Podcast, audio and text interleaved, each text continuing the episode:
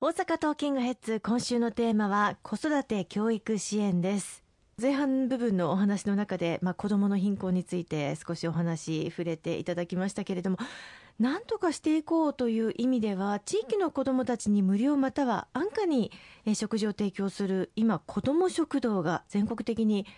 広がってますね。そうですね。あの、まあ、近年、子どもの貧困対策法という法律が、まあ、2014年に制定をされていまして、こうした子ども食堂を開設することを、まあ、自治体も推進をし始めたということも大きな要因だと思うんですけれども、5、6年前から、この地域の子どもたちに無料や定額で食事を提供する子ども食堂というのは爆発的に今増えてきています。昨年、あの、子ども食堂を運営する団体が、あの、調査をした結果が発表されたんですけれども、全国で2 2 286箇所。特に東京330箇所あるいは大阪200箇所と、まあ、都市部を中心にですね非常に多くあの増えてきているなと思います。まだあの子ども食堂の定義というのはあの決まっていませんので、はい、なかなかこの全国的に実態をつかみにくい状況にあるんですが場所によっては NPO 法人が運営をしていたりあるいは私の住んでいる豊中では社会福祉協議会社協が中心になって運営をしている子ども食堂もありますしあるいは場所によっては企業が実施をしている子ども食堂というのもあったりとか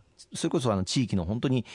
ボランティアで小さな食堂がこの曜日は子どもたち解放しようということでやってくださっているそういう子ども食堂もあります。いろんな形態が今ありますね。そうですよね。そしてでもやはりこれだけ子ども食堂が広がるということは逆に言えばそれだけ深刻な状況なのかなというふうにも思ったりもしますね。そうですねあの実態をきちっと把握していく必要があるかと思いますけれども例えばあの一人親家庭母子家庭の子どもたちがなかなかその朝ごはんを十分に取ることができていないとかあるいはあの放課後の子どもたちの居場所が十分に確保されていないとか、うん、そういったことをあの受けてやはり地域でこうした子どもたちを受け入れそして居場所を作っていこうという動きがあのあるんだというふうに思いますあのこうしたことにしっかりと光を当てていくそして政治の温かさを届けていくということが大変大事なんだというふうに思いますね。やはりあの居場所という意味では最近、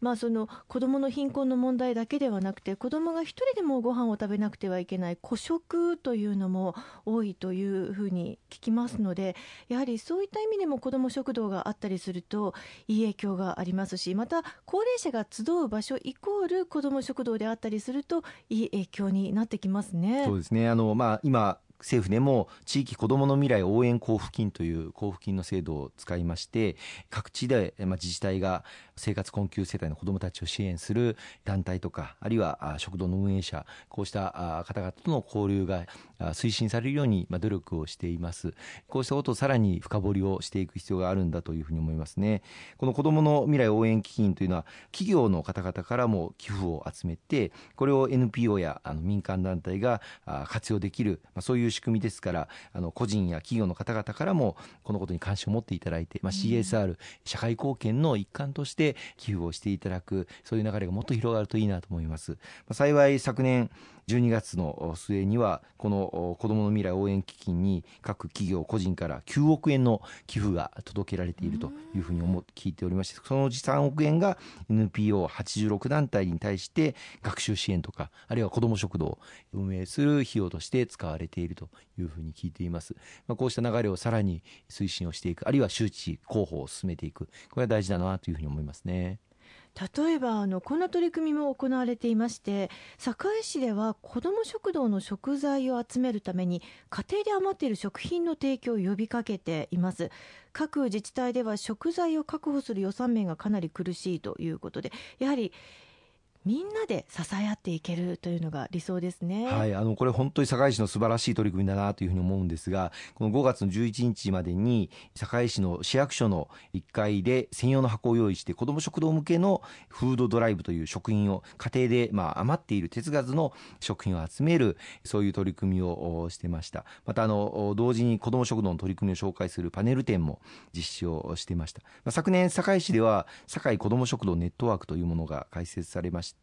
子ども食堂の運営に必要な情報提供とか、研修会の実施、あるいは開設準備経費の補助、まあ、こういったことを行ってきた結果、堺市には今30カ所も子ども食堂がありましていろんな市民ボランティアの方々あるいは事業所の方々が地域の子どもたちのために無料であるいは定額で温かい食事あるいは居場所というのを提供できるようになっている、まあ、政令市堺市の素晴らしい取り組みだというふうに思います。いろんな地域からもこの状況を視察しに来る動きなんかもあるようですので、はい、公明党の全国の地方議員さんなんかにも関心を持ってもらってるんじゃないかなと思いますね。今日の大阪トーキングヘッズでは子育て教育支援をテーマにいろいろとお話を伺っているわけなんですが、まあ、例えば幼児教育小中学校高校そして大学と、まあ、生まれてから切れ目のない支援策をずっとされていらっしゃいますけれどもそういったことプラスやはり子ども食堂などの、まあ、支援とうまくこうミックスといいますかリンクをさせながらやはり環境っていうのが整っていったら本当にいいなというふうに感じますね。あ本当にあの行政サービスが切れ目なく支援として届けられるということが大変大事だと思うんですよね、まあ、行政はともすると縦割り行政それぞれ所管する事業をそれぞれの所管官庁あるいは所管局所管課が行っていて、まあ、自分の担当する業務はまあ一生懸命やるんだけれどもそれがそれを受け手である市民あるいは子どもたちの目線で切れ目があるかどうかということはあまり考えられてないんですよね。例えばあの子供の妊娠、そして出産、そして育児に至る制度でもそれぞれ別の当局に例えば相談に行かなければならない、あるいは検診もそれぞれ別の窓口で行わなければならないという一元化した窓口というのがなかったのをなんとか改善をしようということで切れ目のない支援を行うことができる日本版ネウボラというものを今各地で創設を進めています。まあそのネウボラに限らず子どもたちが幼児教育それから小学校中学校高校とそれぞれ教育課程が進む段階で必要なニーズというのは変わってきます。こうしたことに切れ目なく対応できる行政というものをプッシュ型で創設していくということは極めて重要だと思いますね。今週もありがとうございました。